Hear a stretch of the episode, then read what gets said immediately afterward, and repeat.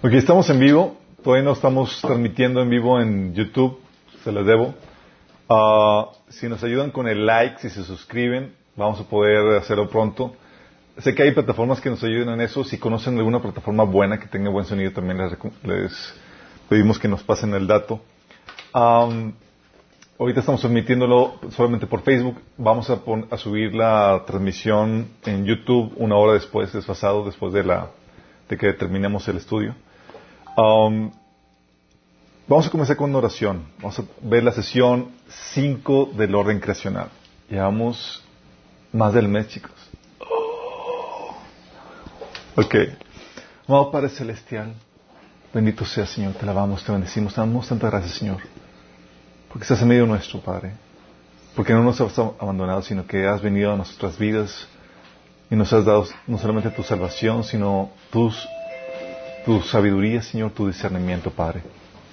Te pedimos, Señor, que hoy nos hables, hables a través de mí, Señor. Que cubras cualquier deficiencia que pueda haber en mi parte, Señor. Y que pueda transmitirse el mensaje con claridad, Señor, con contundencia, con el poder de tu Espíritu Santo. Te lo pedimos, Señor, en el nombre de Jesús. Amén. Ok. Sé que me ven aquí poniendo el cronómetro. No aseguro nada, chicos. Nada más para saber. Me presiono cuando ya, ya sobrepasa la hora y media. Mientras sé que hay tiempo. Wow, chicas, qué genial. Dicen aquí que eh, me comentan que, que, no es lo mismo venir en persona que, que verlo en, en eh, ver la transmisión. Efectivamente, no es lo mismo, chicos. Aquí en persona dan de comer. sí, y la camaradería es genial.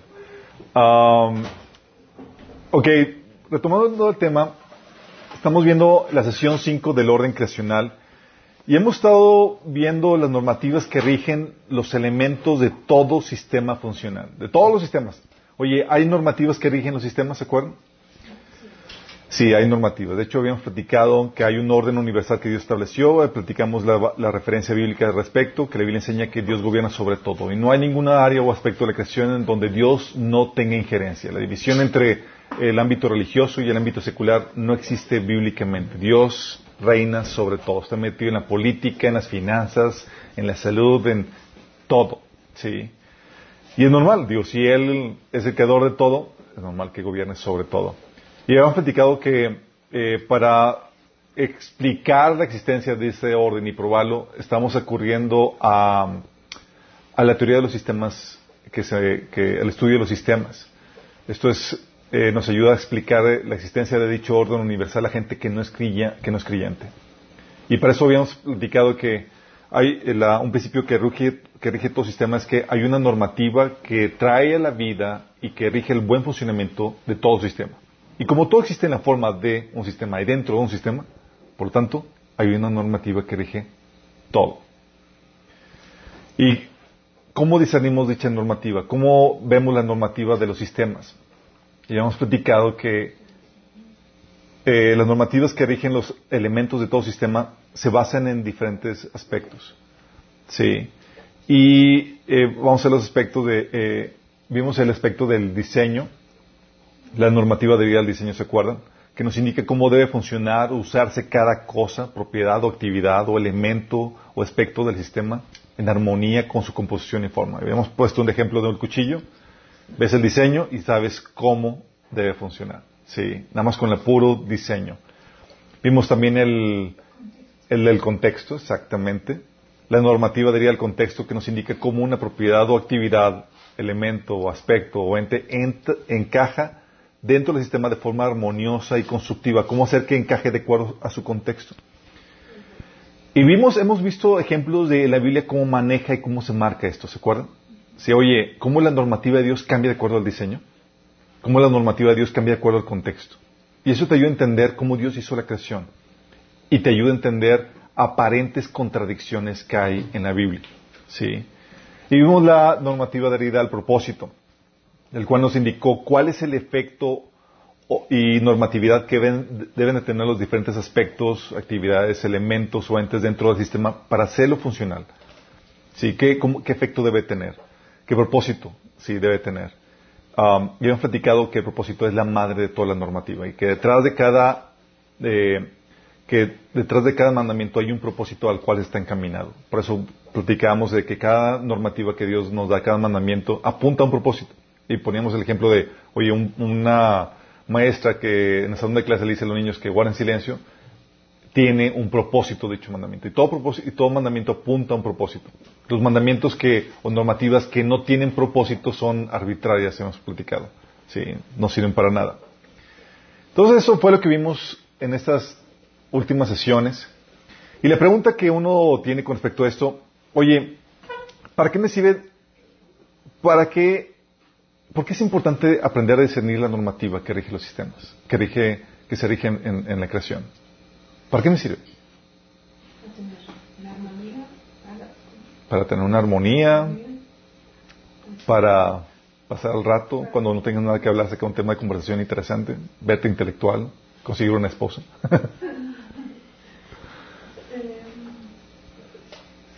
¿Para qué, chicos? Esto es muy, muy importante porque sabemos que el reino de Dios se establece en todas las áreas, aspectos de la vida. Sabemos eso, ¿verdad? ¿Y cómo se establece? Por medio de, establecer sus reglas, sus normas. ¿Sí? ¿Y cómo la podamos establecer si no la sabemos discernir? Eso nos lleva al otro punto. ¿Que no todas las normas vienen en la Biblia?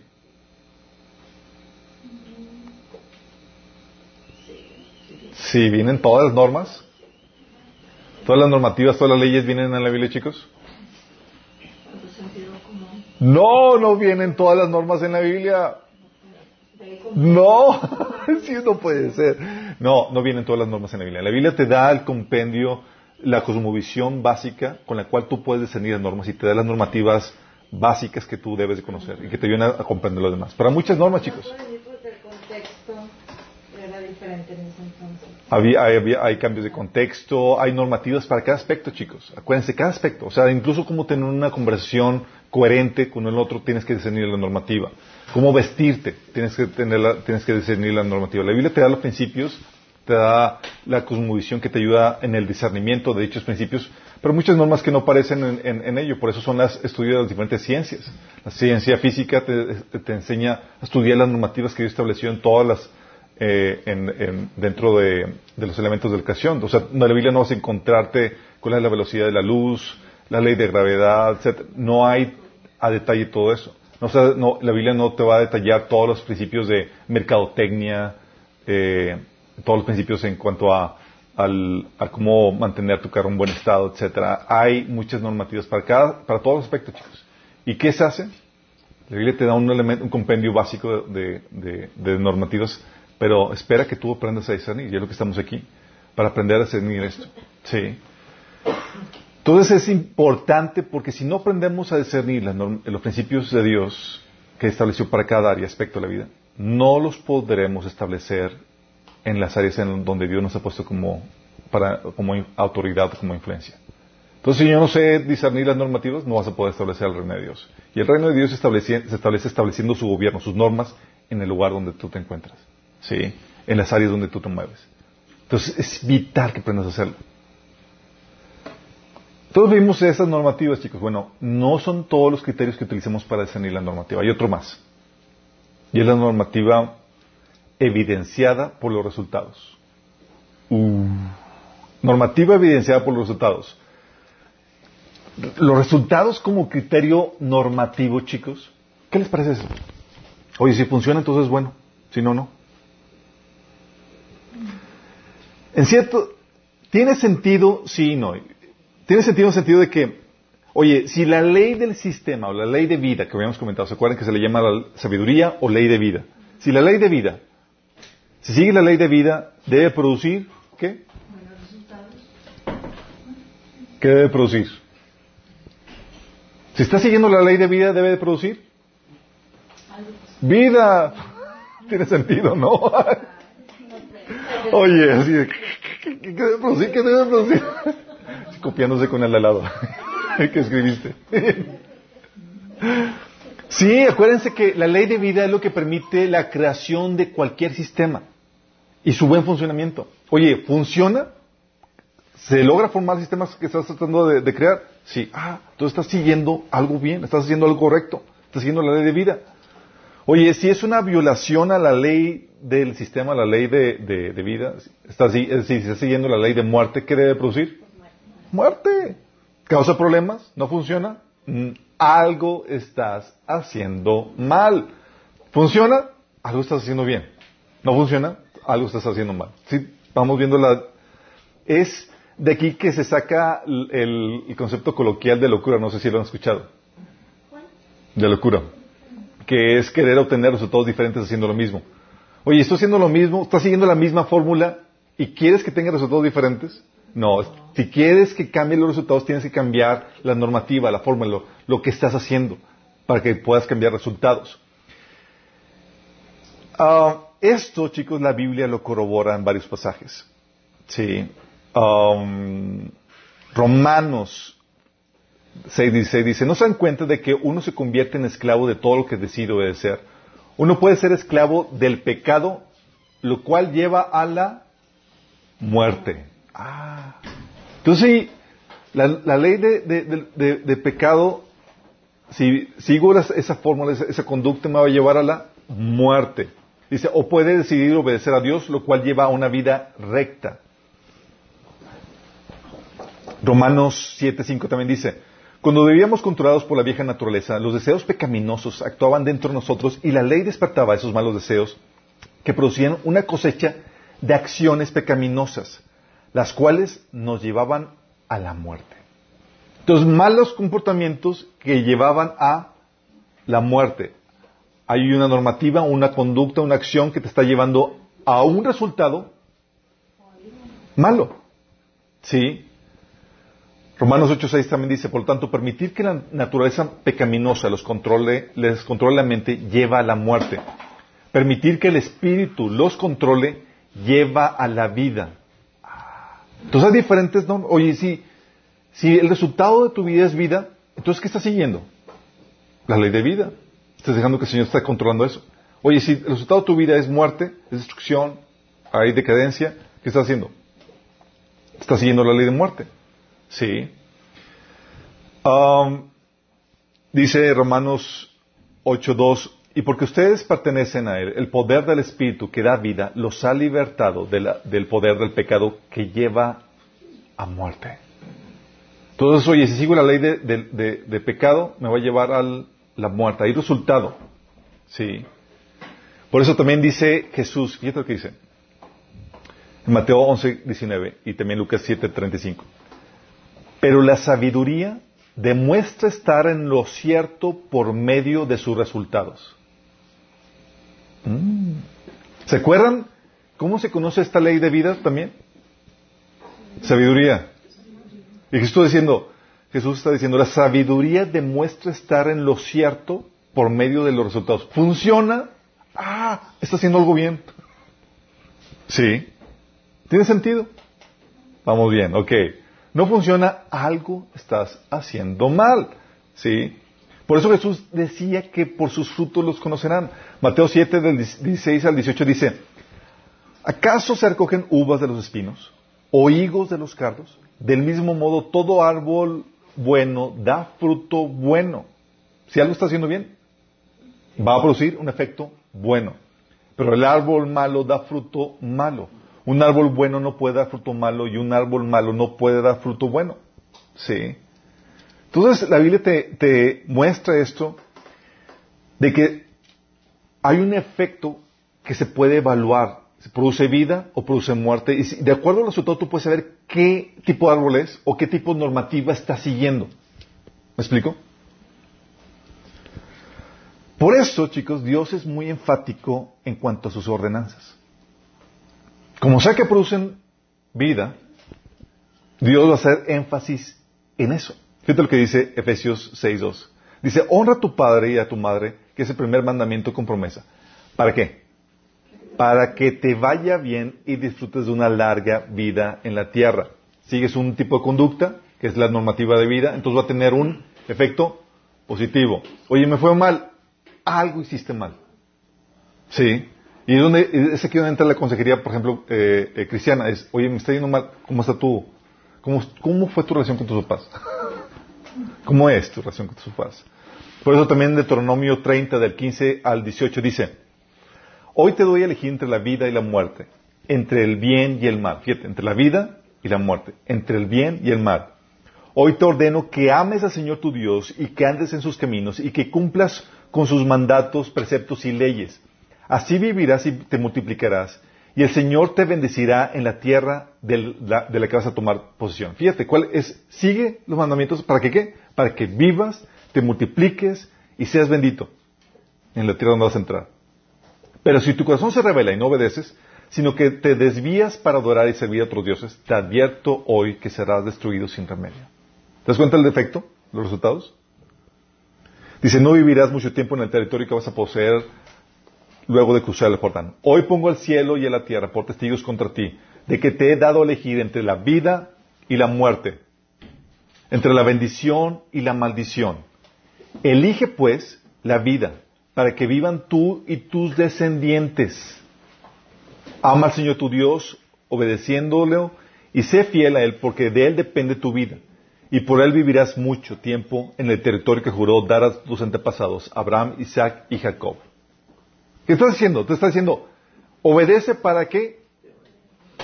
Oye, me está yendo mal. ¿Qué está pasando? Ah, hay algo que no estoy haciendo bien. Estoy haciendo la ley de vida o la ley de muerte. La ley de muerte. Estoy desobedeciendo a Dios, ergo estoy siguiendo la ley de muerte.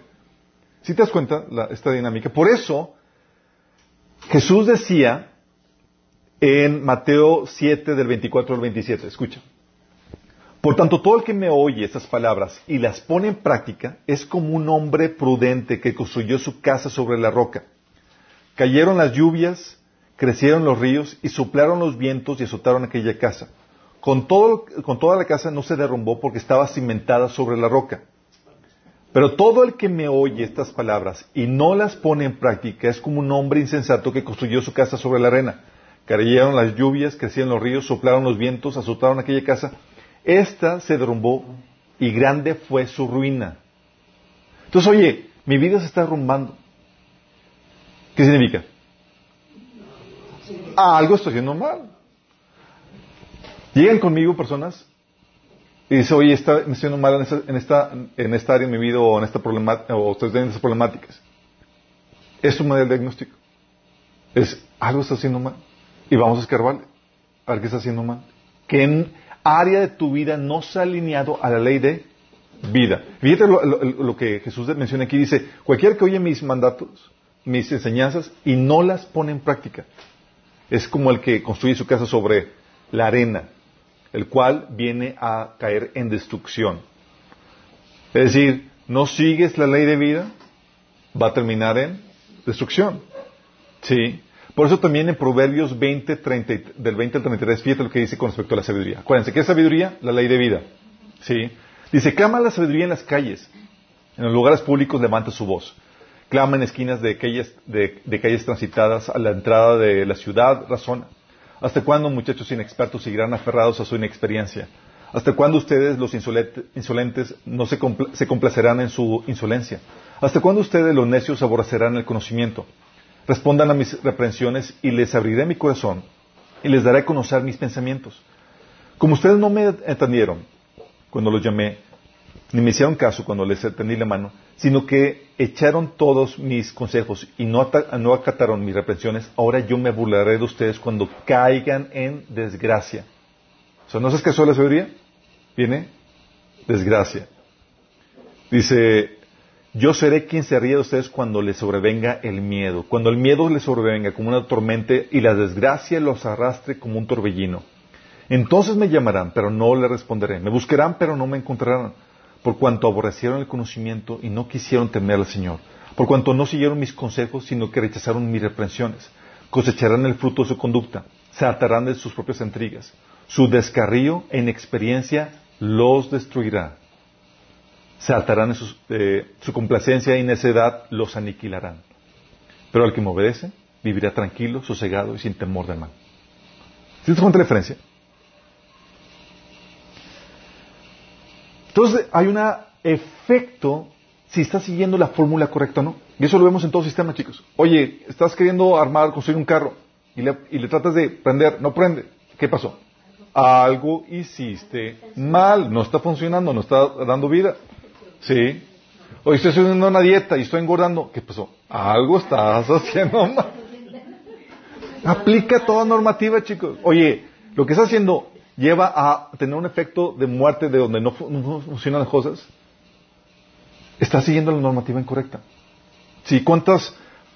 Por eso, chicos, eh, evaluar el resultado de cada cosa dentro del sistema es crucial para determinar si estás dentro o fuera de la normativa del sistema. ¿Qué efecto está teniendo? Algunos me han dicho, oye, ya apliqué el taller. Sí, por ejemplo, el matrimonio un manicomio. ¿Y está funcionando? ¿Qué significa eso? Que sí era efectivamente una normativa de vida. Sí. Y es aquí donde entramos al asunto de si la normativa se puede discernir por los resultados, entonces podemos ver o discernir la normativa en base al ensayo y el error, chicos. Pero inteligente. Sí. De hecho, eh, sabemos que, que a veces el contexto no se aprecia claramente y el diseño es confuso, no se conoce y no se conoce tampoco el propósito. Entonces, ¿cómo discierne la normativa? A prueba y error. Lo que funciona. Sí. De hecho, ¿cómo crees que, en qué crees que se basa el método científico? ¿Se acuerdan? El método científico, lo, aprendimos en primaria, empieza con una hipótesis. Con la observación, y dices, ah, esta, esta es la observación, y sacas una hipótesis. Esto creo que es así. Esta creo que es la norma. Es lo que rige esto. Y dices, ok, ¿y cómo corroboro que eso sea realmente así? Por medio de la experimentación. ¿Sí? Intento aún una prueba, otra prueba en diferentes condiciones y, ah, sí funciona. O sea, es que no, mi hipótesis estaba, estaba equivocada. Lo que yo creí que era así, no es así. ¿Sí? pruebas, intentas.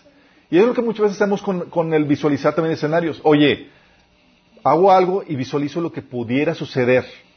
Y eso te ayuda a saber la normativa. Si tú dices muchas normativas con tan solo, no con experimentar, con tan solo prever lo que va a suceder. Oye, si digo esto, voy a, voy a, se va a desatar Troya aquí. Ah, ya, sé que no lo decir. Sí. Podemos evaluar los resultados o prever los resultados y en base a eso saqué la normativa a seguir. Es aquí donde tenemos a diferentes casos, chicos, como el de, por ejemplo, Tomás Edison y el foco. ¿Se acuerdan? Él sabía que había la fórmula para crear el, bombillo, el, foco. ¿Y lo sacó de buenas a primeras, chicos? Sabía la fórmula y dijo, esta es, ya. ¿Qué tuvo que hacer? A pura prueba y error, chicos. O sea, fue descartando los materiales que no funcionaban como resistencia del sistema que estaba buscando construir, que era el foco. Le tomó más de mil intentos. Imagínate. Le tomó más de mil intentos antes de encontrar el material adecuado y cuando lo encontró, lo supo porque porque funcionaba. porque funcionaba. Ah, lo encontré. ¿Cómo sé que esta es la normativa correcta? Porque funciona, Sencillo. Ah, sí. Trajo el efecto deseado al sistema que estaba construyendo. A los que han estudiado mercadotecnia, una de las cosas que estudian es el caso de Henry Ford. No sé si se acuerdan de Henry Ford y su, y su estrategia en mercadotecnia. ¿Sabes cuál es su estrategia en mercadotecnia? Su estrategia en mercadotecnia era, eh, se resumía en la frase que él tenía de que pueden, el cliente puede pedir el color de carro que quiera siempre y cuando sea negro.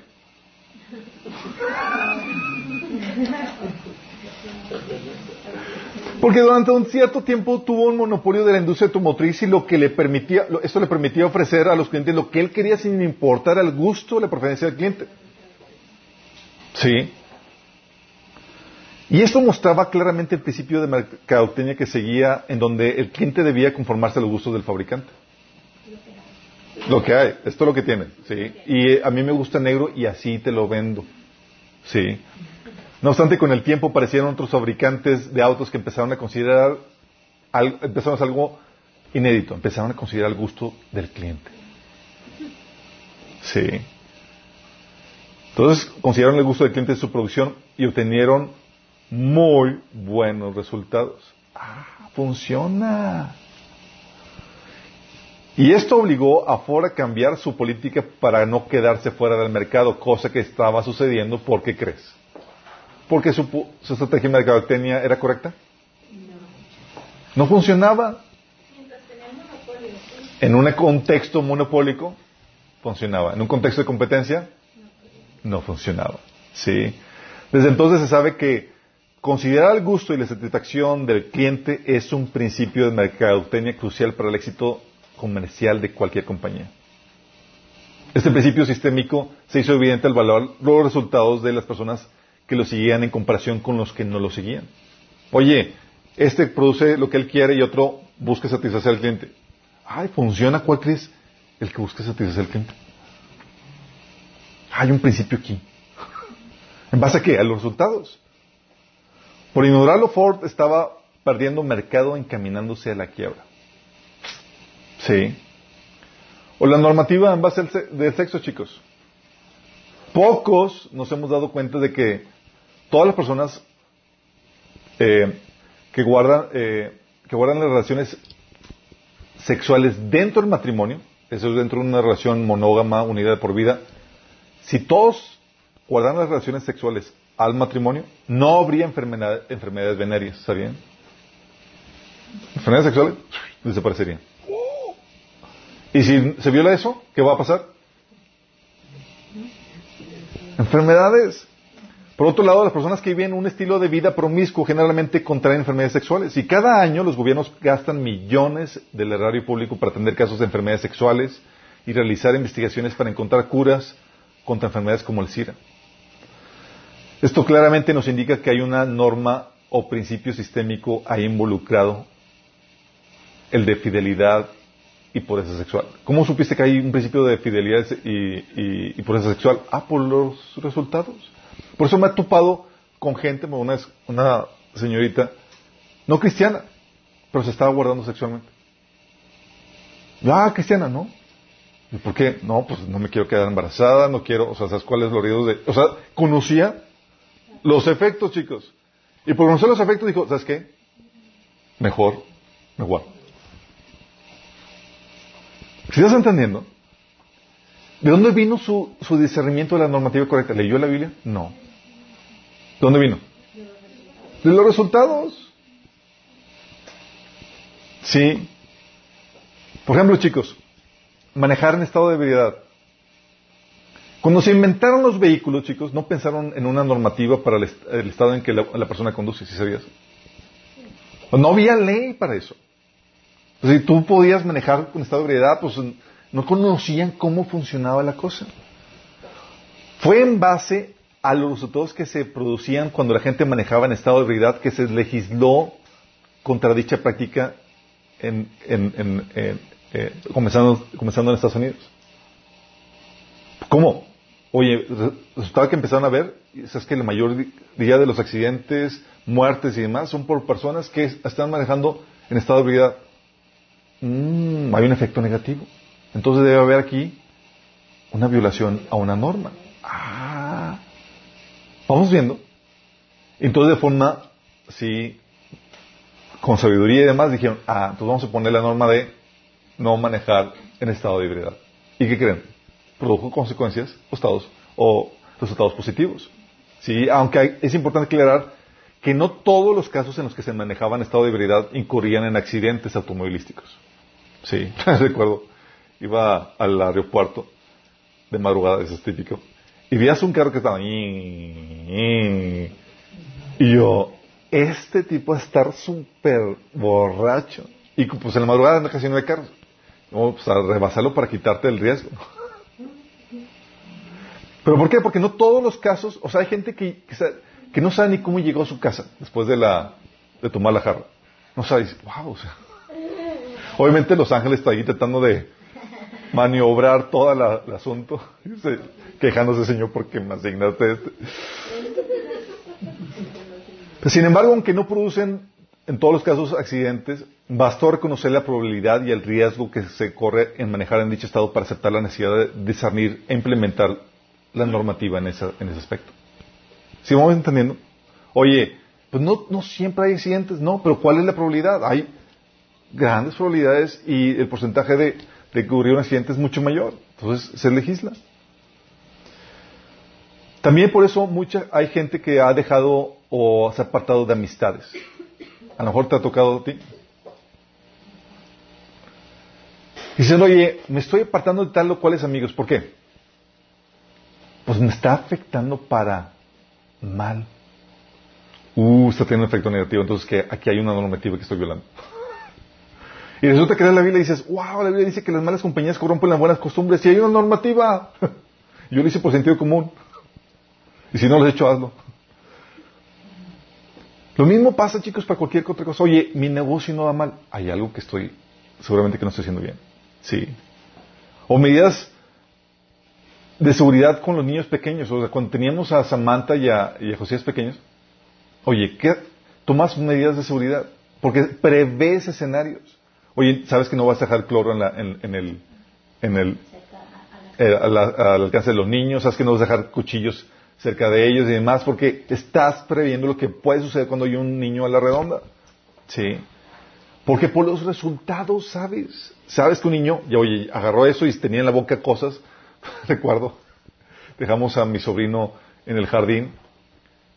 No mala, de mala, digo, eh, malo de nosotros que no estamos diseñando la normativa correcta.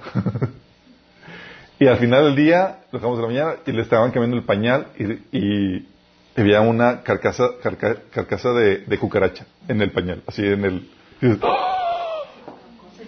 Seguramente así lo agarró y ¿qué es esto? ¿Te imaginas? Obviamente, pero dices, oye, ¿qué pasó? Obviamente, violamos una normativa y Dijimos, ¿a quién se nos ocurre dejarlo en el jardín? Sabiendo que los niños se agarran cualquier cosa y se lo llevan a la boca. Sí. Resultado, chicos, dices, ¿sabes qué? Pasó esto, no lo vuelvo a dejar. Hay una normativa ahí. Eh, hola, recuerdo cuando en eh, muchas iglesias te, te, la idea de que si diezmos y ofrendas te vas a volver rico. Yo analizaba los resultados, yo, mmm, como que nomás, no, no hay, no hay una, esa normativa, no, como que no. Sí, no, no funcionaba. Sí. Eh, de hecho, Jesús condenó a, una, a los escribas y fariseos porque no sabían discernir la normativa en base a los resultados cuando les dijo, Mateo 21 del 21 al 32 dice, les digo la verdad, los corruptos cobradores de impuestos y las prostitutas entrarán en el reino de Dios antes que ustedes. Pues Juan el Bautista vino y les mostró a ustedes la manera correcta de vivir, pero ustedes no lo creyeron. Mientras que los cobradores de impuestos y las prostitutas sí lo creyeron. Aún viendo lo que ocurría, ustedes se negaron a creerle y arrepentirse de sus pecados. Aún viendo los resultados. O sea, estás viendo que pecadores y prostitutas están dejando sus pecados y están siguiendo a Dios. Estás viendo el efecto. Y tú dices, no. ¿Y qué dice el Señor? Van a va a haber condenación ahí por, no discernir la normativa. ¿En base a qué?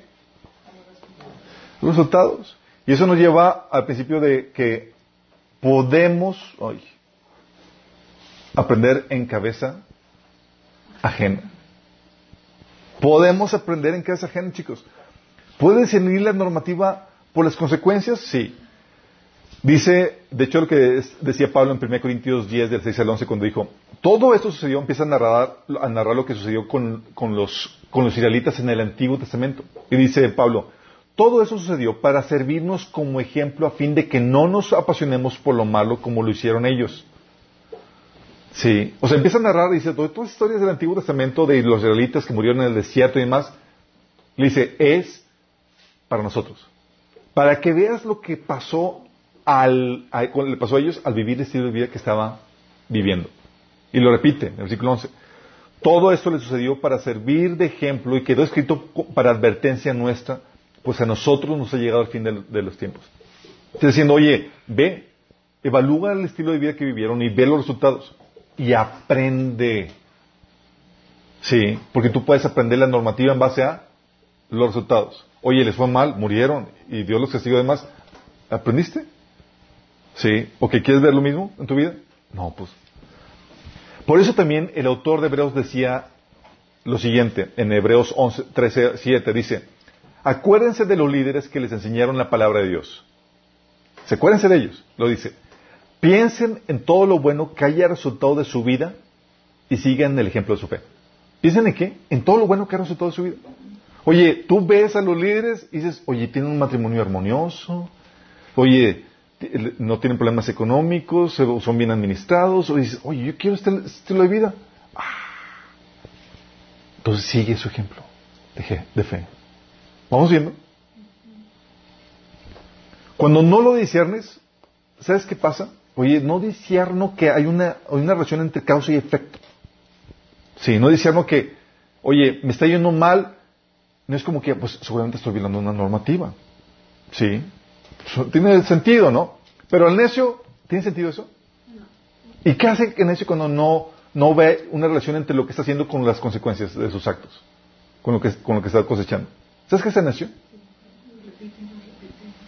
Se enoja con Dios. Proverbios 19.3 dice, la gente arruina su vida por su propia necedad y después se enoja con el Señor. El Señor, ¿qué te... ¿Qué onda? Señor, es que me fue muy mal. Sí, es que mi matrimonio se, se destruyó. Es que, que... Hijito, aquí está la normativa, tú la desechaste. Sí. ¿Sí me explico?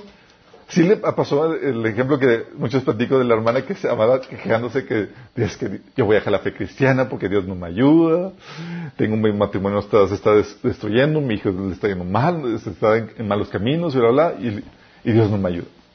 ¿Y sabes que Dios estableció principios para el matrimonio? ¿Los conoces? No. ¿Estás leyendo la Biblia? No. Entonces, ¿por qué culpas a Dios? La gente arruina su vida por su propia necesidad y luego se enoja con Dios. Sí. Es lo que pasa cuando no disciernes la normativa, chicos. Ven los resultados negativos y dices, no estoy siendo yo normal, es culpa de Dios. ¿Vamos a qué nivel de estupidez uno llega por no discernir? Sí.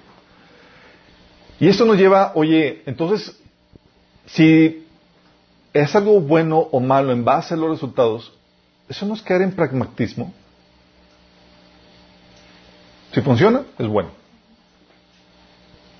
Si no funciona, es malo. ¿No es eso pragmatismo, chicos?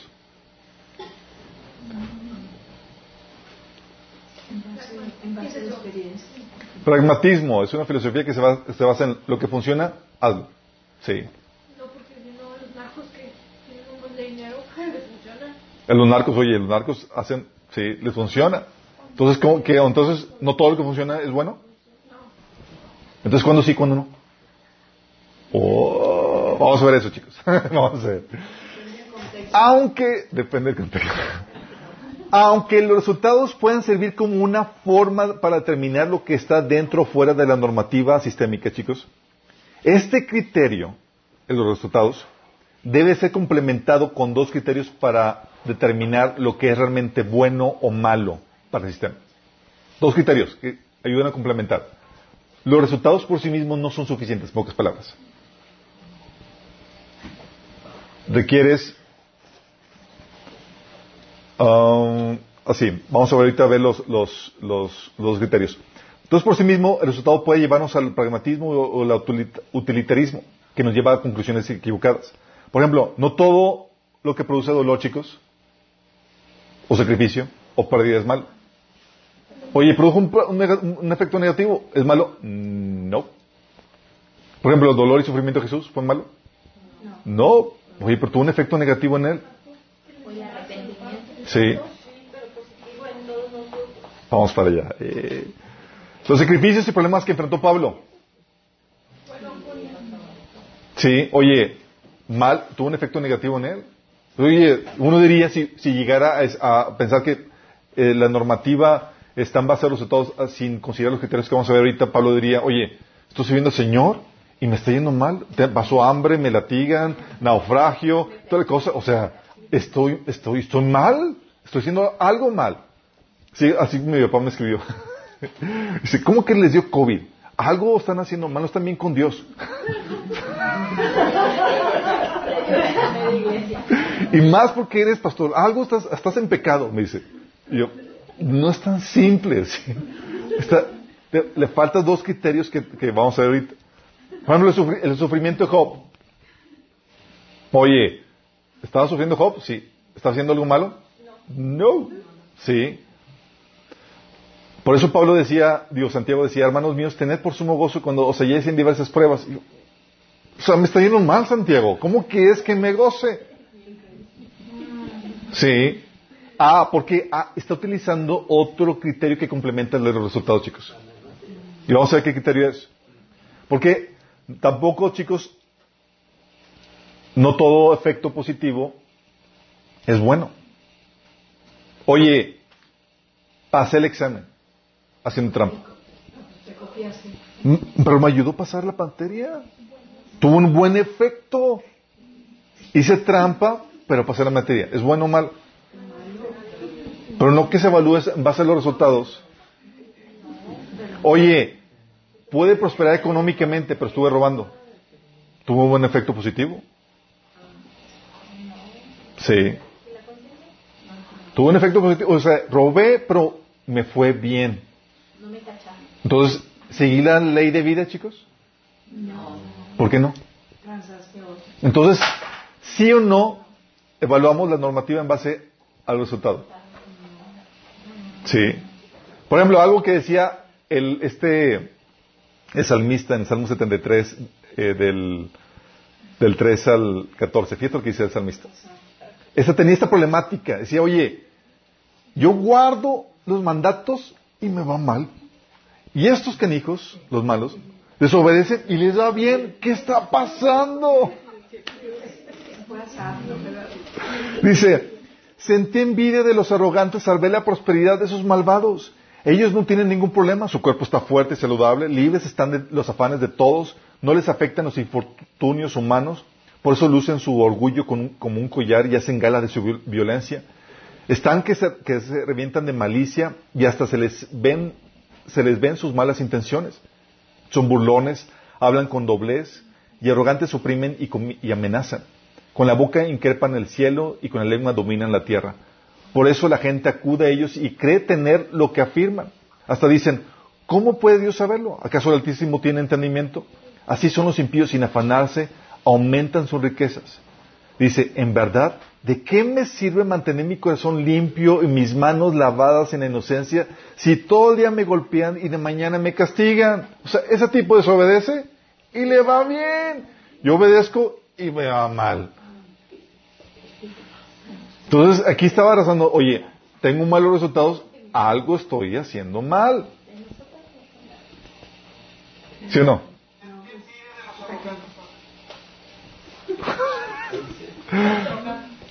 Están escuchando otra predicación mientras. Se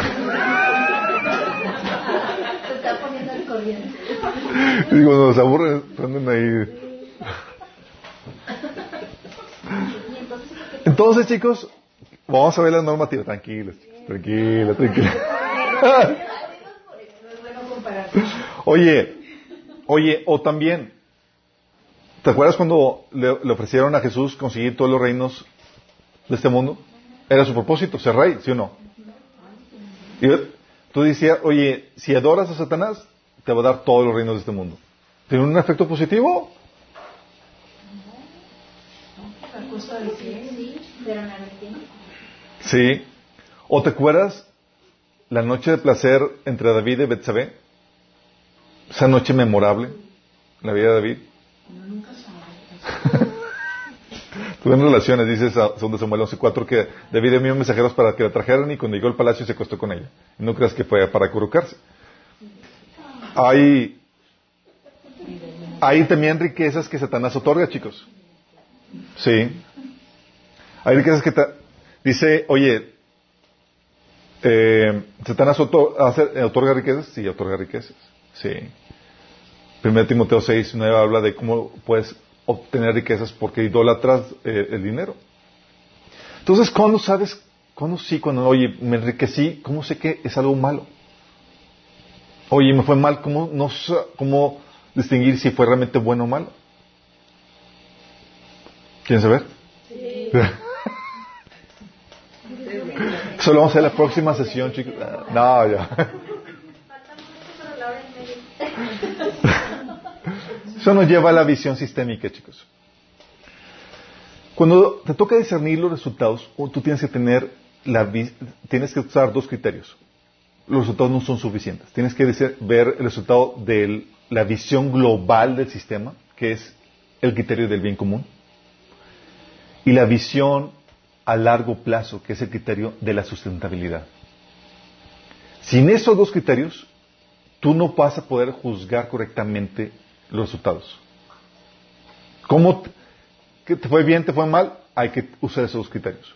O hubo efectos aparentemente negativos, o positivos, tú no vas a poderlos evaluar, sino en base a el criterio del, criterio del bien común y el criterio de a de largo plazo. Vamos a comenzar con el del bien común. La visión sistémica global o el criterio del bien común. Hay ciertos principios que rigen todo sistema, chicos. Todos los sistemas. Uno es el principio de la relevancia. El principio de la relevancia te dice que tú eres importante por tu propósito del sistema. Tú contribuyes. ¿sí? Cada componente del sistema está ahí porque es útil para el sistema. Oye, la pata de la, silla se requiere para complementar el sistema. Cualquier elemento componente que forma parte del sistema se requiere ahí. Es el principio de relevancia. Eres importante por tu propósito en el sistema. Y su existencia y contribución individual es necesaria para la subsistencia y el buen funcionamiento de los otros miembros y del sistema en general en el cual forma parte. ¿Sí? Entonces, oye, tú eres importante por tu contribución al sistema. Hay un propósito que, tienes. Ese principio de relevancia. Como parte o elemento dentro del sistema, tienes una función importante, eres relevante. Y eso nos lleva al principio de, interdependencia. Como eres parte de un sistema, eres un elemento o un componente dentro del sistema, no lo eres todo. Uno solo no puede ser que trabaje todo el sistema. Y uno solo no puede cumplir su función por sí mismo. De hecho, por ti solo no tienes propósito. Requieres del resto. ¿Entendemos? Y eso nos lleva al principio de afectabilidad mutua. Como las partes de un sistema son interdependientes y están interconectadas, chicos, y cada una de ellas es importante, lo que una parte haga o deje de hacer, ¿qué crees que va a pasar? Va a tener un efecto en el resto de las partes del sistema. Va a afectar. Existes, eres una parte del sistema, tienes un propósito. Haces algo, va a afectar. Dejas de hacer algo, va a afectar. Inevitablemente. Por eso, como vimos el taller de, del reino, tienes una responsabilidad inalienable. Es decir, no te puedes deshacer de ella tu misma, tu propia existencia, te hace responsable. Formas parte del sistema. Por nacer, órale, vienes, naciste con una responsabilidad. Porque todos los elementos del sistema tienen una función.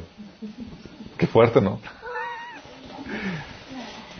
Y eso tiene consecuencias, chicos. Esos principios tienen consecuencias. Una consecuencia es que necesitas del resto. Sorry, necesitas dice la Biblia, 1 Corintios 12, 21, el ojo no puede decirle a la mano, no te necesito. Ni puede la cabeza decirles a los pies, no los necesito. Somos interdependientes. Necesitamos del resto. Y también te lleva al otro principio, a otra consecuencia. Eres igual de importante que el resto de los miembros del sistema. Eres igual de importante. Porque así como tú contribuyes a la formación, así los otros, con sus funciones, contribuyen. Y necesitamos la función del otro como la tuya, para el buen funcionamiento global del sistema. ¿Vamos? ¿Por qué crees que el mandato del Señor fue que ames a tu prójimo como a ti mismo? ¿Por qué crees? Porque somos igual de importantes. Yo necesito tu contribución y tú necesitas mi contribución. Ambos somos igual de valiosos. Y eso nos lleva también al otro principio que el bienestar del cuerpo es mío. Y viceversa. Mi bienestar individual es un bienestar del cuerpo. ¿Por qué? Porque yo contribuyo al bienestar del cuerpo. Mi función ayuda a qué? Al resto del cuerpo. Si todos ganan, yo gano. Y si todos pierden, todos perdemos. Si yo gano individual, gana el resto.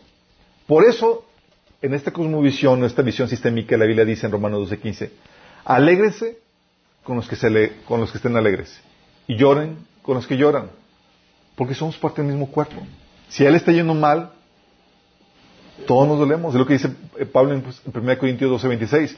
Si uno de los miembros sufre, los demás comparten su sufrimiento. Y si uno de ellos recibe honor, los demás se alegran con él, porque somos parte del mismo. Sí. Oye, eso se, ve más claro en, un equipo de fútbol. Tal fulanito, tú estás en el equipo, tú eres el portero, pero el, delantero metió gol. ¿Te, ¿Te alegras? Claro, somos parte del mismo. Si él gana, si él mete el gol, todos ganamos. Y somos parte del mismo equipo todos, somos parte del mismo sistema. ¿Vamos entendiendo, chicos? Tu contribución es importante, la otra es importante, y si ella gana, me va a beneficiar a mí indirectamente, pero me va a beneficiar.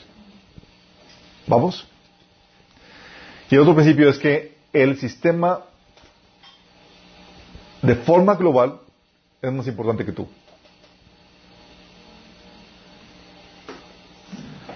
Que tú, que tu vida, que tu comodidad, que tu bienestar, que tú. ¿Sale? De ahí la lógica, chicos, de que uno esté dispuesto a sacrificarse por otros. De ahí la lógica. De ahí la lógica que se envíen a los hombres a la guerra. ¿Por qué? Porque es, uno está dispuesto a dar su vida por el bienestar del sistema. Sí. Dice en Nehemías 4:14, luego de examinar la situación me levanté y le dije a los nobles y gobernantes y el resto del pueblo, no les tengan miedo. Acuérdense del Señor, que es grande y temible, y peleen por sus hermanos, por sus hijos e hijas, y por sus esposas y sus hogares. Es decir, estén dispuestos a arriesgar su vida por el sistema, por la sociedad al cual forman parte, por los suyos.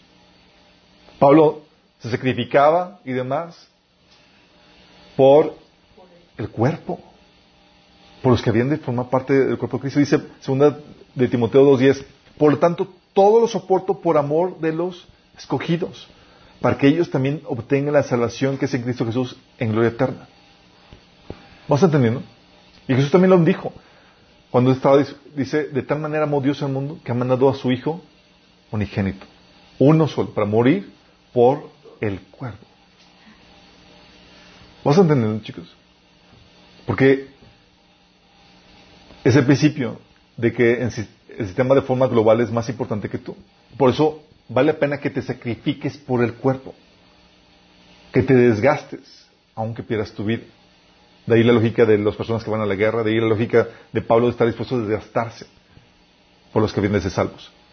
Y eso nos lleva a la normativa, chicos. La normativa sistémica se juzga por los efectos que produce en todo el sistema, no solo en unos cuantos, no solamente en uno o unos cuantos de los elementos. Es ok, hubo resultados, hubo efectos. Pero vamos a hablar no en el efecto de uno o dos, sino en el efecto de todos. Tiene prioridad el beneficio general que el individual. Por eso, como les decía, Jesús decía, nadie tiene amor más grande que el que da su vida por sus amigos. Oye, ¿cómo que dar su vida por sus amigos? ¿Estás dispuesto a tú, uno, dar tu vida por el resto de... Sí. Lo que les había comentado, Juan 3:16, porque de tal manera amó Dios al mundo que dio a su Hijo unigénito para que todo el que cree en Él no se pierda, sino que tenga una vida eterna. Sacrificar a uno por el beneficio del resto. ¿Qué pasa si violas esta normativa? ¿Qué pasa si una persona o una parte del, del sistema, chicos, busca su propio beneficio a costa del sistema? Oye, por ejemplo, el hecho de que una célula crezca. ¿Es bueno? Es buena, es bueno. Tiene un beneficio. Oye, pero resulta que está creciendo demasiado. Se vuelve en cáncer. Pero esa célula está creciendo, está siendo más grande, y más fuerte y demás. Ups. Son células que están creciendo a costa del cuerpo. Ya no están beneficiando al cuerpo, están creciendo a costa, es decir, en perjuicio del cuerpo. Está destruyendo el cuerpo. Donde ya su beneficio, su bienestar individual es en perjuicio del resto. ¿Vamos entendiendo? ¿Qué pasa con eso? Se convierte en comportamiento cancerígeno. Cuando el beneficio, individual viene a afectar negativa al resto, ya se violó una normativa. ¿Sí? Por eso ves pasajes como los de Ezequiel 34, del 16 al 22. Escucha esos pasajes.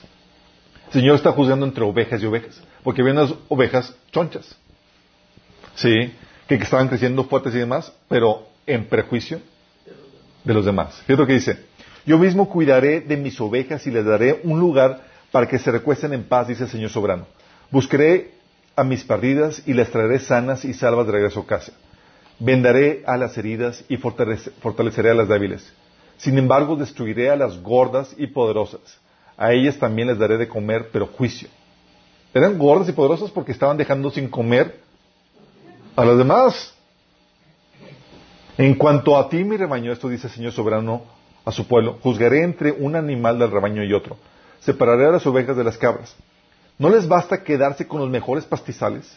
Y también tienen que pisotear lo que queda. O sea, se quedaban con lo mejor y, privaban al resto eh, del resto de la comida. También tienen que pisotear lo que queda. ¿No les basta con beber el agua cristalina? También tienen que enturbiar con las patas el resto del agua. ¿Por qué mi rebaño tiene que comer lo que ustedes han pisoteado y beber el agua que han ensuciado?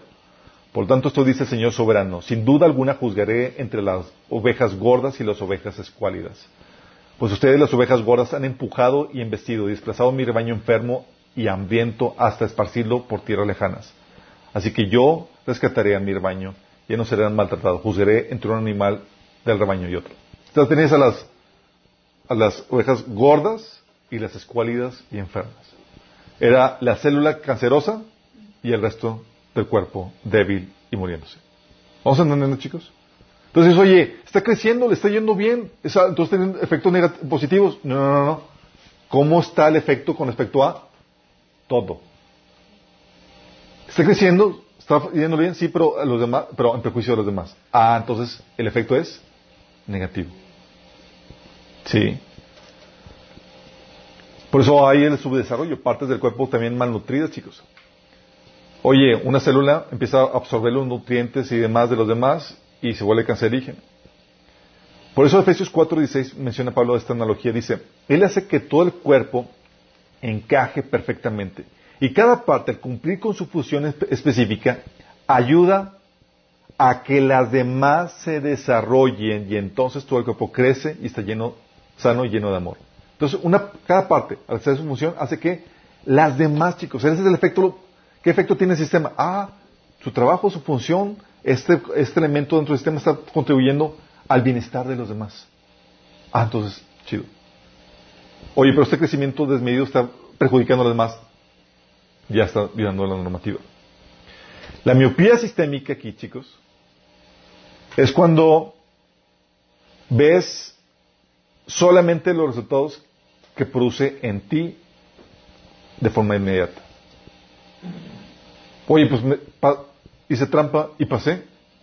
Entonces, estoy obedeciendo una ley de vida. No, no, no, no, mi chavo. Sí. ¿Qué efecto tiene eso al, al resto del sistema? O sea, no ves el efecto del resto de los sistemas.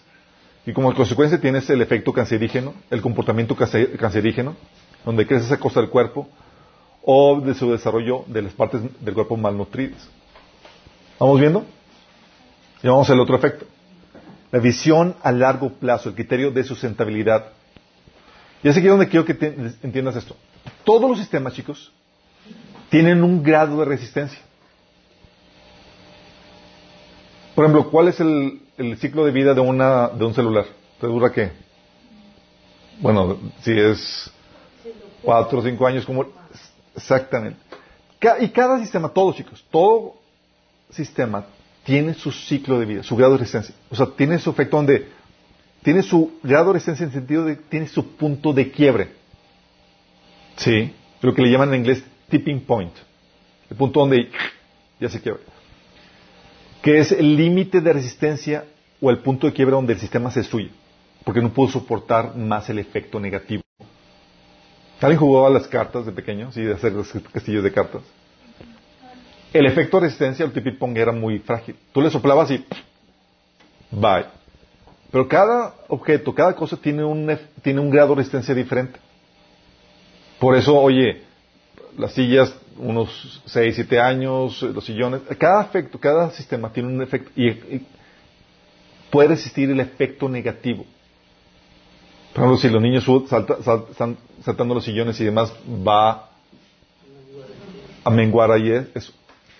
Entonces, como tiene un efecto negativo, chicos, eh, como todos los sistemas tienen, el, tiene un grado de resistencia, es lo que se le en, lo que se completa ese grado de resistencia, donde ya se descompone el sistema, tiene un efecto retardado. Para alcanzar ese límite, es lo que le llaman, es que la, la paja que quebró la, la joroba del camello, ¿sí? es donde ya se alcanzó el límite y se desbordó y se destruye el sistema. Eso lo ves en todo, chicos. Hay punto donde ya una silla está inservible, donde una persona enferma, por más que le dices que ya va a morir y lo desahucian a la persona, porque ya está un punto de decadencia donde va a morir. Y ese grado de resistencia, chicos, toma tiempo. Por ejemplo, Adán y Eva murió de forma inmediata cuando tomaron el fruto. Físicamente, ¿cuánto tiempo, cuánto tiempo duró Adán?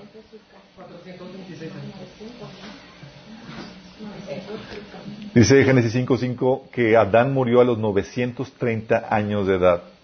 O sea, tardó 930 años para llegar a la muerte. ¿Sí? Como es que se va acumulando los efectos negativos hasta que, hasta que se derrota el sistema. Hasta que se descompone, hasta que muere. Y todos los sistemas tienen ese grado de resistencia. Aguantan cierto grado de efectos negativos antes de que sucumban. Todos los sistemas. Y en base a eso, chicos, se, establece una normativa para tratar de propiciar la restauración o durabilidad de los sistemas.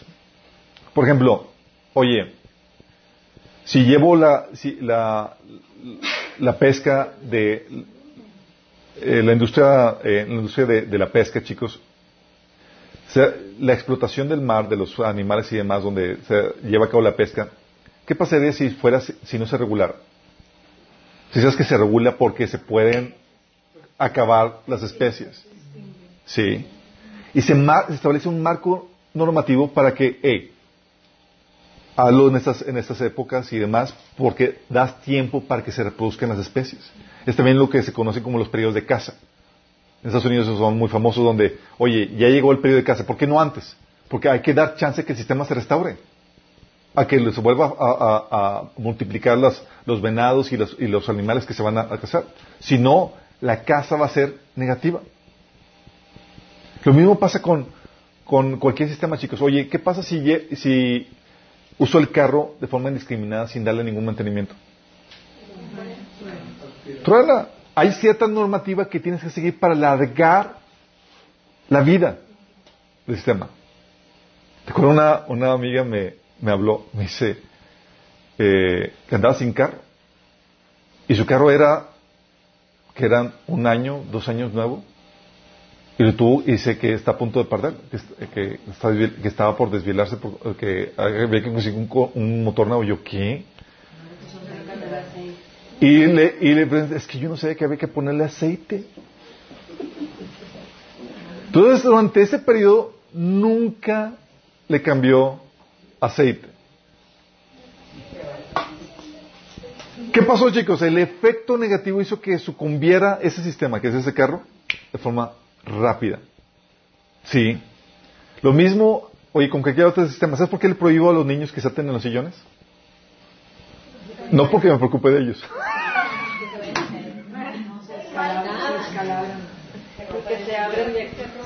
¿Por qué? Porque, oye, si estoy haciendo la normativa, para alargar el ciclo de vida de los sillones. Oye, no quiero reemplazarlos en un año. Entonces, ¿qué haces? Si es una normativa necesaria para alargar ese ciclo de vida. ¿Vamos viendo, chicos? Postergar ese límite de distancia donde ya se quiebra, donde ya se destruye, donde ya se muere. Y eso aplica para todo, chicos. Aplica para incluso el ciclo de vida de las naciones. Empieza un proceso de, efectos negativos a bombardear, a llegar a, a, las naciones, a las sociedades, en donde llega un punto donde dice Dios, ya, llega a su muerte. Sí. Levítico 18:23 dice, si ustedes contaminan la tierra, ella los vomitará como vomitó a las naciones que la habitaron antes que ustedes, chicos. Sí. ¿Cuánto tardaron esas naciones en, ser vomitadas? Génesis 15, 16 dice, cuatro generaciones después, tus descendientes volverán a este lugar, porque antes de eso no habrá llegado al colmo la iniquidad de los amorreos. Cuatro generaciones, chicos. Cuatrocientos años. 400 años antes de que alcanzara el quiebre, donde ya esa sociedad sucumbió. Daniel 8:23 también habla acerca de eso. Hacia el final de esos reinos, cuando los rebeldes lleguen al colmo de su maldad, surgirá un rey de rostro adusto, adusto maestro de la, de la intriga, está hablando del anticristo. Y dice, cuando lleguen al colmo de su maldad, es cuando ya le toca dar el, el tiro final. Daniel 11:36 dice, el rey hará lo que parezca, se exaltará a sí mismo, se, creerá superior a todos los dioses, dirá cosas del Dios de dioses que nadie antes se atrevió a decir. Su éxito durará mientras la ira de Dios no llegue a su colmo, aunque lo, aunque lo, que ha de suceder sucederá.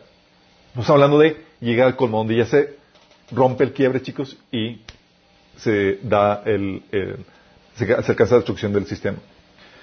Uh, Amos 1.3 dice, así dice el Señor, porque los delitos de Damasco han llegado a su colmo, no revocaré su castigo.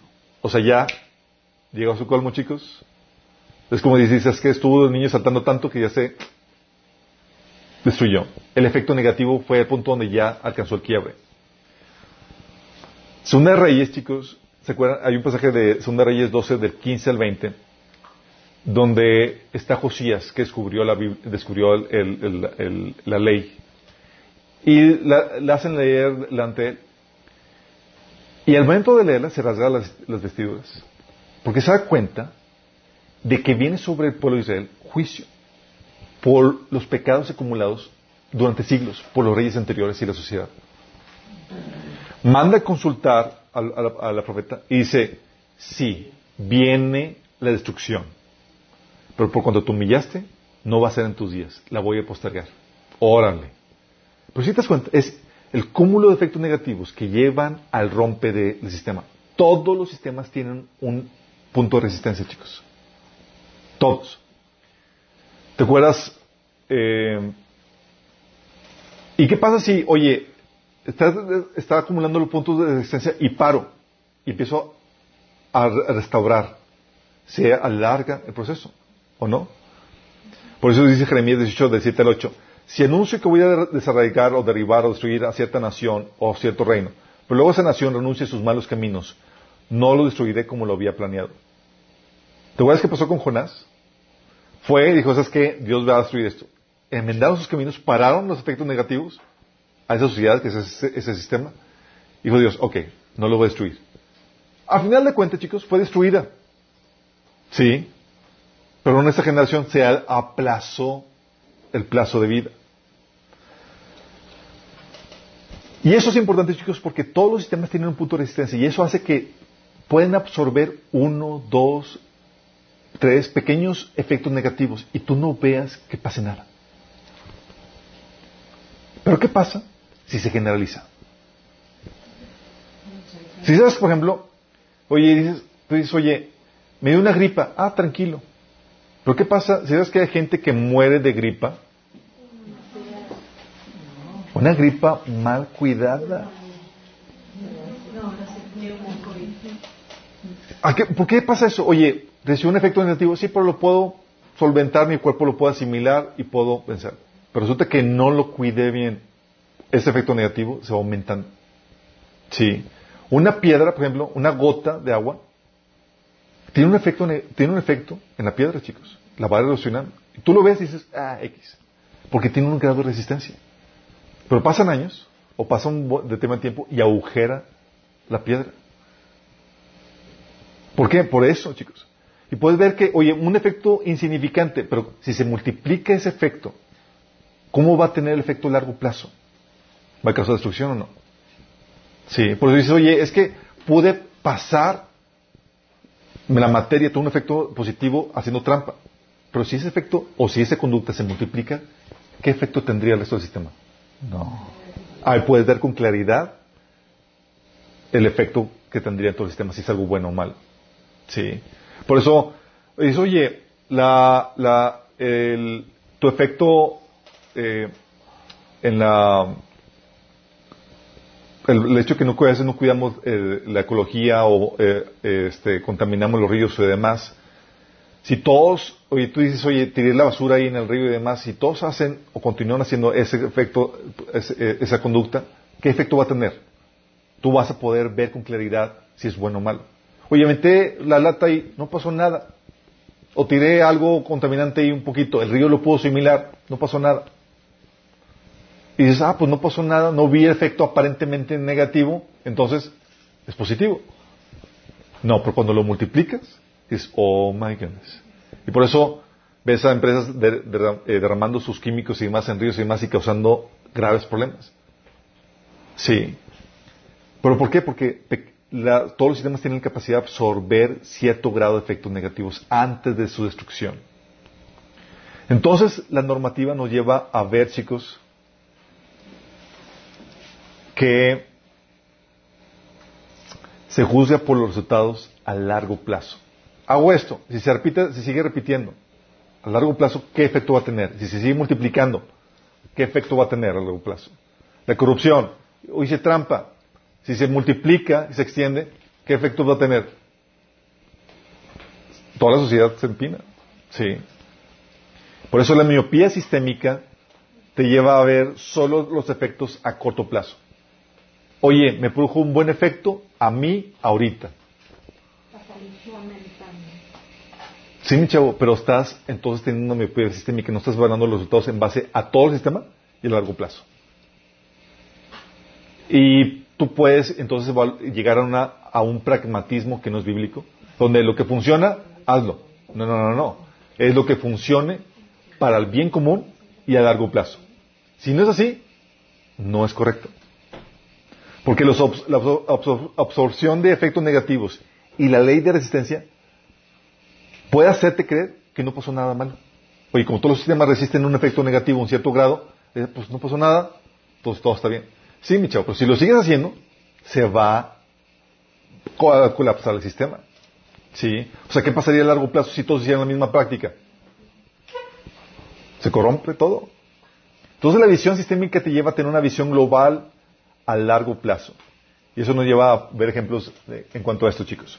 Por ejemplo, oye, el caso del salmista, que está diciendo, los malos prosperan, le está yendo bien, entonces están siguiendo la ley del sistema. No. ¿Y sabes cómo se dio cuenta que, que- cómo agarró la onda del salmista? Salmo 73, 19, al, del 16 al 19 dice el salmista. Dice, traté de entender por qué los malos prosperan, pero qué tarea tan difícil. Entonces entré al santuario, de- eh, a tu santuario, Dios, y por fin entendí el destino de los perversos. O sea, tuvo que venir revelación de Dios.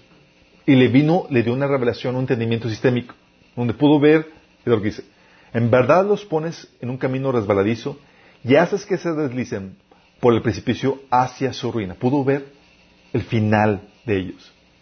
En un instante serán destruidos, totalmente consumidos por el terror. Entonces dijo, ¿sabes qué? Dijo, oye, ahorita le está yendo bien, pero ¿cuál es el efecto a largo plazo? Uh, el final va a ser destrucción. El destino, su muerte. Entonces, oye, si me está yendo bien ahorita, sí, pero va, va a destruir, va a traer destrucción al final, ¿es bueno o malo? ¡Malo! Porque el criterio de los resultados se basa en base a la visión a largo plazo y el bien común. Por eso Jesús decía, oye, ¿qué beneficio obtienes si ganas el mundo entero? Pero pierdes el. Mateo 26, 26. ¿Qué está diciendo Jesús? Está apelando al discernimiento de los resultados en base a largo plazo. Hoy te está yendo bien ahorita, estás obteniendo todo lo que tú quieres, solo estás teniendo el, eh, mundo. Sí, pero al final, ve a largo plazo, ¿cuál es el efecto? Pues a mí nada pierde mi alma. Entonces, ¿cómo lo evalúas? ¿Bueno o malo? Malo. Pero me está yendo bien ahorita, sí, pero estás teniendo una miopía sistémica, no estás viendo el final. ¿Sí? Oye, el placer físico, cosas materiales, logro, fama. Ay, Sí. Por ejemplo, dice, dice este Juan, dice, no amen este mundo ni las cosas que les ofrece. ¿Pero por qué? Oye, comodidades, esto, lo... Dice, porque cuando aman al mundo no tienen el amor del Padre en ustedes, pues el mundo solo ofrece un intenso deseo por el placer físico, o sea, las comodidades, un deseo insaciable por todo lo que vemos y el orgullo de nuestros logros y posesiones. Nada de eso proviene del Padre, sino que viene del mundo. Y este mundo se acaba junto con todo lo que la gente tanto desea. Pero el que hace lo que Dios, lo que le agrada, lo que a Dios le agrada, vivirá para siempre. ¿Qué está pelando, chicos? ¿Está pelando qué? Ah, no ahorita, chicos. Si no ahorita los placeres, es, hey, lo que te va a llevar a vivir para siempre. Sí. Por eso eh, Jesús decía en Mateo 7, del 13 al 14, que entren por la puerta estrecha. Sí, oye, me estoy absteniendo muchas cosas que quisiera disfrutar o que o me estoy limitando muchas cosas. Sí, es estrecho. Pero dices, oye, ese sufrimiento, ese sacrificio que haces, te vituperan y demás, ¿cuál es el efecto a largo plazo? Ah, voy a tener, voy a entrar por la puerta angosta. Sí. Por eso dice Romanos 12, que, los que Él dará vida eterna a los que perseverando en buenas obras buscan gloria, honra, inmortalidad. ¿Vamos entendiendo, chicos? Entonces por eso se hablan, oye, estoy sufriendo. ¿Cuál es el efecto a largo plazo? Sí de ese sufrimiento. La iglesia de la Odisea versus la iglesia de Esmirno, Filadelfia, chicos. Una visión sistémica te ayuda a entender por qué Jesús decía esto. La iglesia de, la Odisea decía, yo soy rico, tengo todo lo que quiero y no necesito nada. Tú dices, oye, estoy rico, tengo todo lo que quiero, no necesito nada, entonces estoy diciendo algo, estoy diciendo algo bueno. ¿No? Y no te das cuenta, dice Jesús, que eres un infeliz, miserable, pobre, ciego y estás desnudo. ¿Qué está viendo Jesús?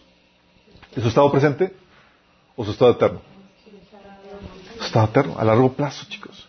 En cambio, la iglesia de Filadelfia, que era una iglesia pequeña, dice, yo conozco tus obras de aquí, he puesto delante de ti una puerta abierta, la cual nadie puede cerrar. Porque aunque tienes poca fuerza, has guardado mi palabra y no has negado mi nombre. O sea, oye, tienes poca fuerza pero eres fiel y eso tiene recompensa eterna. Por la iglesia de Esmirna, yo conozco tus obras, tu tribulación y tu pobreza. Oye, tribulación, pobreza, algo está haciendo mal. ¿Sí o no?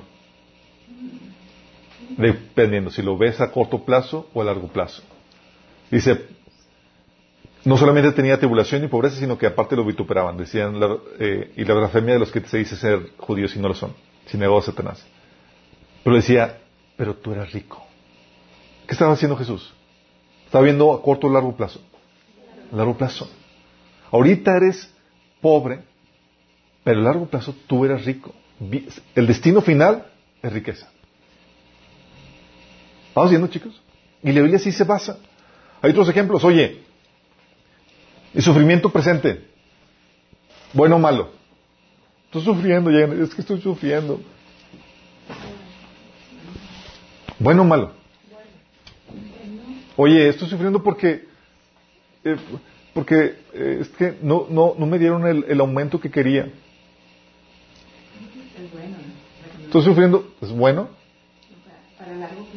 Estoy sufriendo porque no conseguí eh, hacer mis viajes y, y, todo y la fortuna que quería.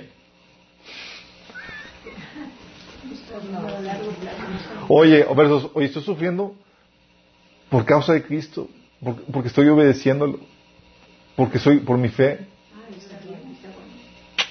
¿En base a qué, chicos? Al estado final, eterno. ¿Estás, ¿Estás ya visualizando correctamente? Sí. Dice Pablo, los sufrimientos ligeros y efímeros que ahora padecemos producen una gloria eterna que vale muchísimo más que todo sufrimiento. Así que no vemos, no, no, no nos fijamos en lo visible, sino en lo visible, ya que lo que se ve es pasajero, mientras que lo que no se ve es eterno. ¿Qué te estaba diciendo? Apuntando a la visión a largo plazo. Porque si te basas solamente en lo presente, tú vas a concluir, tus sufrimientos en Cristo son malos. Si le quita la visión a largo plazo, llegas a conclusiones equivocadas. Oye, mi tristeza presente, ¿buena o mala?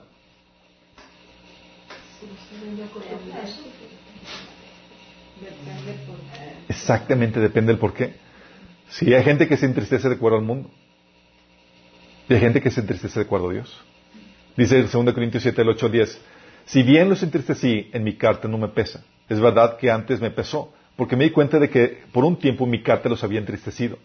Sin embargo, ahora me alegra, porque no porque se hayan entristecido, sino porque su tristeza los llevó al arrepentimiento.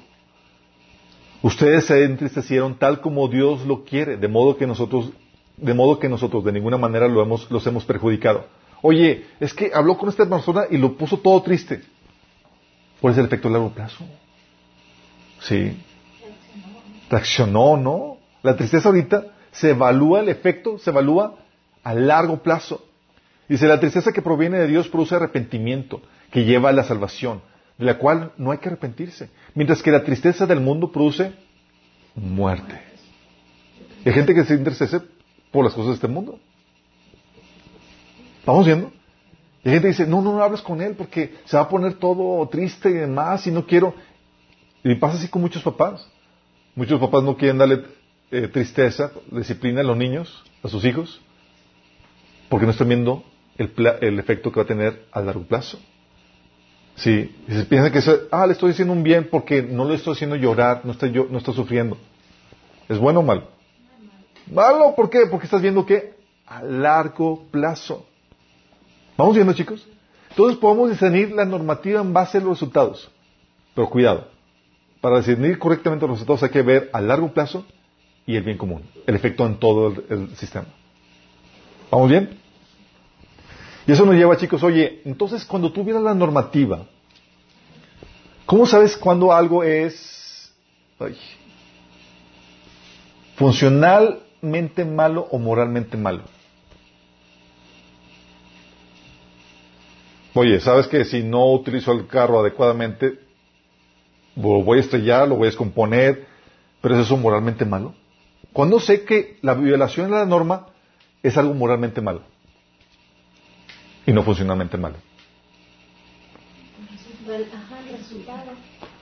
Ambos producen efectos negativos. Cuando estás consciente, por ejemplo, de Pero el moral define la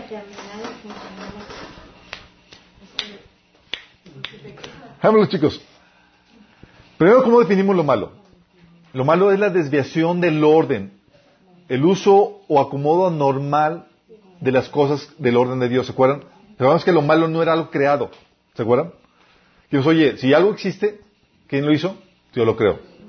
Entonces, no es, la existencia de algo no, es malo en sí, sino el acomodo, dónde está colocada esa cosa. Es el desorden de la cosa lo que lo hace malo. El que viola la normativa que Dios estableció para eso. ¿Vamos bien? Entonces, la desviación del orden de Dios, ese desorden que Dios estableció, esas normativas que Dios estableció. Entonces, ¿cómo defines? Y, y toda violación de las normas, chicos, va a tener efectos negativos. Ya lo vimos. Oye, si tiene efectos negativos, se viola una norma. Por eso decía el Señor, obedece mandamientos para que te vaya bien. Entonces, si no lo obedezco, va a tener un efecto negativo, igual que cualquier otra norma. Entonces, ¿cuándo sé cuándo es funcionalmente malo? ¿Cómo distinguir entre, oye, no sabía manejar el carro y lo descompuse, fue algo malo? Violó una normativa. Sí. Oye, no supe cocinar bien y me quemé, hice una, o quemé el pastel, violó una normativa. ¿Cómo sé cuándo es algo funcionalmente malo a moralmente malo. Cuando no lo haces consciente.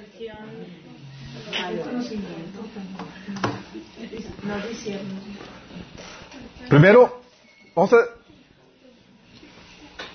Cuando las cosas que no tienen voluntad, chicos, siempre son funcionalmente malas. Oye, el carro se descompuso, una pieza ya dejó de funcionar, no es, para esa pieza no es moralmente mal. ¿Sí? Porque para que sea algo moral tiene que tener voluntad propia.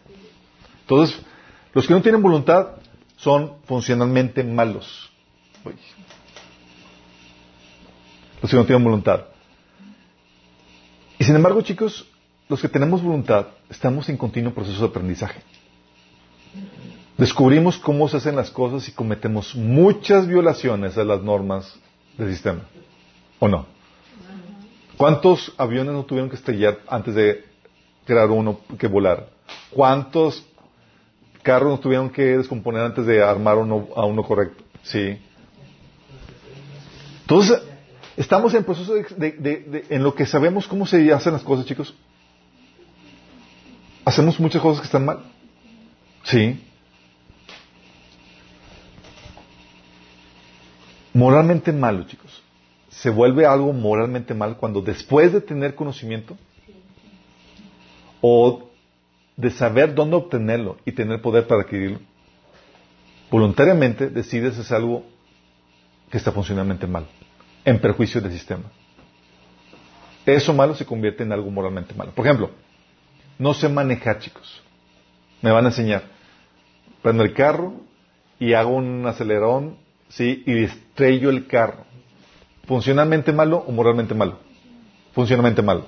Pero ¿qué tal? Sé manejar. Y agarro el, carro de mi esposo. Órale. Y le acelero y quiero darle en la torre para devengarme. ¿Funcionalmente malo o moralmente malo? Moralmente malo. Oye, quiero ser, estoy creando un, avión, chicos. Estoy tratando de armar eso. Y hice mi, mi, mi, mi mode- mi modelo de avión y demás. Y resulta que lo estrellé porque no funciona bien. ¿Funcionalmente malo? Sí. Pero ¿qué tal si soy un terrorista, chicos? Y agarro el piloto y con la intención de estrellar el avión. ¿Funcionalmente malo o moralmente malo? ¿Vamos viendo? Tiene que ver entonces, chicos, con la intención, con la voluntad, chicos. Sí. Cuando haces algo funcionalmente malo, es no sabes cómo funcionan cosas y no quieres dañar algo. Simplemente no sabes cómo funciona eso. Entonces lo hace funcionalmente malo. Moralmente malo se vuelve cuando ya le pones intención. Sabes cómo hacer lo correcto, pero lo haces mal, estás obedeciendo ya la norma. Sí. Por eso, chicos, Dios mantiene responsable a la humanidad. Ay. Por eso Dios mantiene responsable a la humanidad que tiene un grado mínimo de discernimiento. Toda la humanidad tiene un mínimo grado de discernimiento de lo, de de lo que es la norma de Dios. Fíjate lo que dice Romanos 1, del 19 al 20. Ellos conocen la verdad de Dios porque Él se les ha hecho evidente. Pues desde la creación del mundo todos han visto los cielos y la tierra. Por medio de todo lo que Dios hizo, ellos pueden ver a simple vista las cualidades invisibles de Dios. Su poder eterno, su naturaleza divina. Así que no tienen ninguna excusa para no conocer a Dios. Y dice, y aunque conocieron a Dios, no lo adoraron como Dios, sino que se fueron tras la idolatría. Entonces, chicos, Dios los hace, para ellos tiene excusa o no tiene excusa al- para la humanidad. No, porque todos tienen un grado mínimo de discernimiento de lo correcto. Oye, tú tienes el discernimiento natural de saber que existe Dios, entonces tienes un deber moral de adorarle. Sí. Romanos 12, del 14 al 15, te habla de este discernimiento natural que la gente tiene. De hecho, cuando los gentiles que no tienen la ley cumplen por naturaleza lo que, lo que la ley exige, ellos son para sí mismos, ellos son ley para sí mismos. Aunque no tengan la ley, estos muestran que llevan escrito en el corazón lo que la ley exige, como lo testigua su conciencia. Pues sus propios, pues pensamientos algunas veces los acusan y otras veces los excusan. Hablando de que todos discernimos de una u otra forma, intuimos lo que es bueno o malo. Sí, discernimos la ley en el sistema. Por eso Jonás, ¿te acuerdas cuando Dios eh, evitó, quiso salvar a, a Nínive? Discutiendo con Jonás le dice Dios, y no tendré piedad de Nínive, aquella gran ciudad donde hay más de 120 mil personas que no saben distinguir entre su mano derecha y su mano izquierda. O sea, no tienen la capacidad de discernir entre lo bueno y lo malo, chicos. No saben lo que es correcto. No tienen ese discernimiento. Son bebés. Pero la gente va creciendo y va aprendiendo a discernir entre lo bueno y lo malo. chicos. Sí. Entonces una acción moralmente mala se da cuando violamos conscientemente la ley del sistema. Oye, sé que el carro no funciona así, pero si quiero desquitarme, quiero descomponer el carro, ya sé qué hacer. Sí. Entonces ya se vuelve moralmente malo. Em- Entonces lo moralmente eh, malo implica un conocimiento de, la ley del sistema y la o la madurez para discernirlo. Por eso regañamos a los niños cuando, oye, hacen algo que era obvio que estaba mal, aunque no hubiera ninguna orden. Pero debiste haberte, no debiste haber hecho esto, o sea, eh, dañaste a tal persona. Porque era obvio la- la- el discernimiento de tal norma. Y se vuelve moralmente mal. Sí. Por eso, chicos, ¿sabes qué excusa tenían los, los, los alemanes durante el holocausto, los que mataron a los judíos, eh, los, que, los oficiales? ¿Sabes qué excusa decían? Dios nada más seguía órdenes. ¿Se podían valer en base a eso o no? Moralmente mal. No. Pero los condenaba su conciencia. Como quiera los condenaron, chicos. ¿Por qué? Porque tenían, eh, de acuerdo a, los, a los juicios internacionales que se llevaron a cabo después de la Segunda Guerra Mundial, tenían el discernimiento para saber que lo que estaban haciendo estaba mal y eso los hace inexcusables. Lo mismo aplica por no- por nosotros. Sí. ¿Vamos bien con esto, chicos? Y es aquí donde tenemos que distinguir entre la esencia y la desviación cuando hablamos de normas, chicos. La esencia y la desviación. Estamos diciendo que, oye, si algo dio, si algo existe, ¿quién lo hizo? Dios. Entonces hay que ser normado. Tiene que ser, oye, hay que descubrir la normativa para que funcione bien. ¿Vamos? Y distinguimos entre lo que es moralmente malo y lo funcionalmente malo. Y sabemos que cuando, oye, estoy des- de- desobedeciendo la norma, cuando es funcionalmente malo y cuando es moralmente malo. ¿Sale? Pero resulta que hay que tener cuidado de normar, de no normar la desviación, chicos. ¿A qué me refiero con esto? Dijimos, oye, si existe, entonces Dios lo hizo. Entonces hay que, es, hay que buscar la normativa para que encaje correctamente. Pero hay gente que puede decir, oye, el incesto existe. Entonces Dios los creó. No, es una desviación del hombre. Entonces tenemos que regularlo para saber cómo encajar, cómo debe encajar armoniosamente en el sistema. ¿No?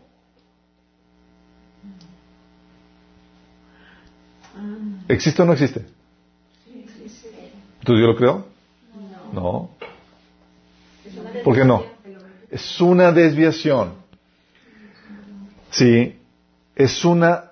No, lo que Dios creó es el sexo y el incesto ya es una desviación. Y a veces tú tienes algo y tú tienes que distinguir, ¿es la esencia o la desviación?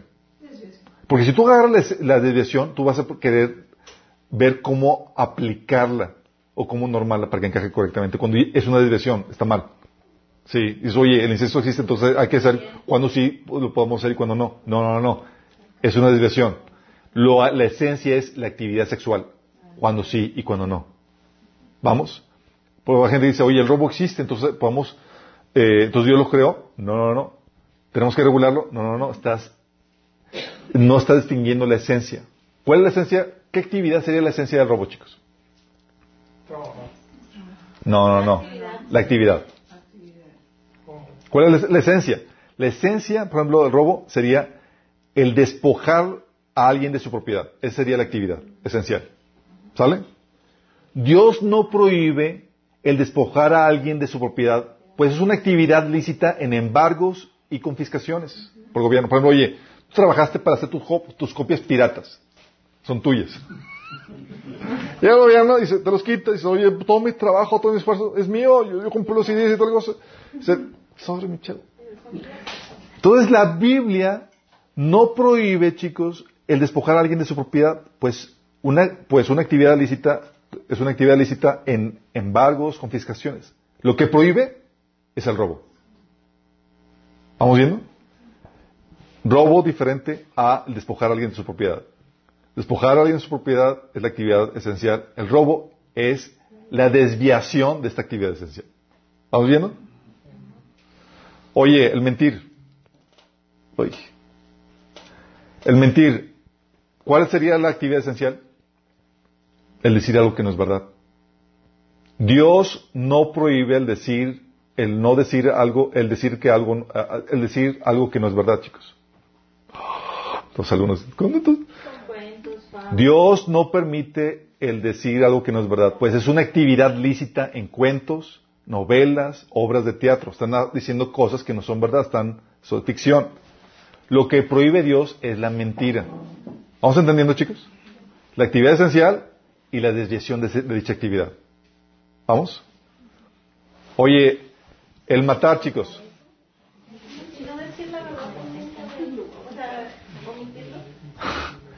Manejo de información. Matar, chicos. ¿Cuál es la actividad esencial de matar? Es quitarle la vida a alguien. Dios no prohíbe el quitarle la vida a alguien, pues es una actividad lícita en la pena capital y en la defensa personal y en la guerra, chicos. Lo que prohíbe es el homicidio o el asesinato, que es la desviación de dicha actividad. ¿Vamos a Todo esto, cuando tú te encuentras con algo que dices, oye, esto existe, hay que distinguir cuál es la esencia de esa actividad para saberla normar. Sí, porque te puedes encontrar con algo desviado. Y cuando normas algo desviado va a traer efectos negativos. No es como que voy a normar la desviación, sí. Aunque la Biblia sí nos da ejemplos de a veces cuando se requiere normar la desviación. Por ejemplo, ¿cuándo norma la desviación, chicos? Cuando no puedes deshacerte de ella y el no regularlas o prohibirlas produce más daño. ¿Qué ejemplo tienen? El divorcio.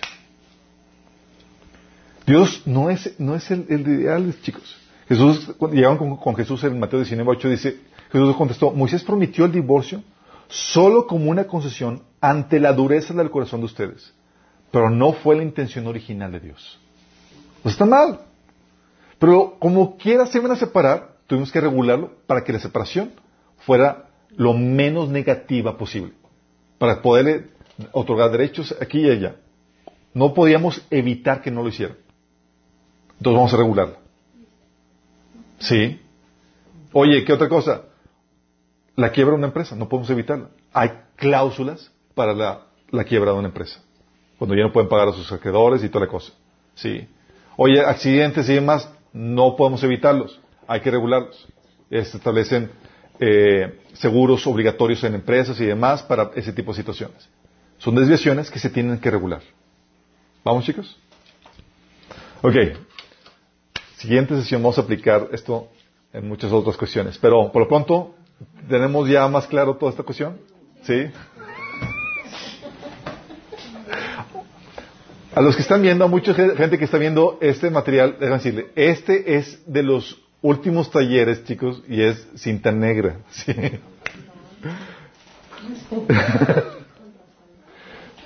Pero confío en que dándole un repaso una, dos, tres, cuatro veces.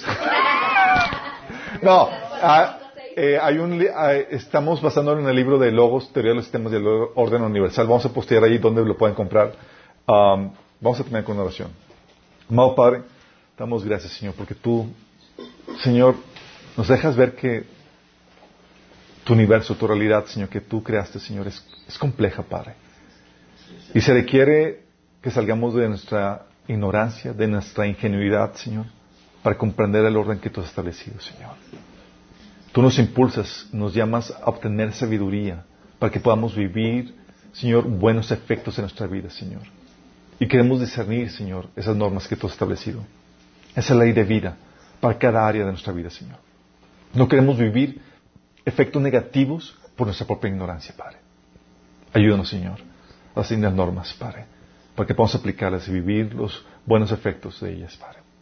Te lo pedimos en nombre de Jesús. Amén.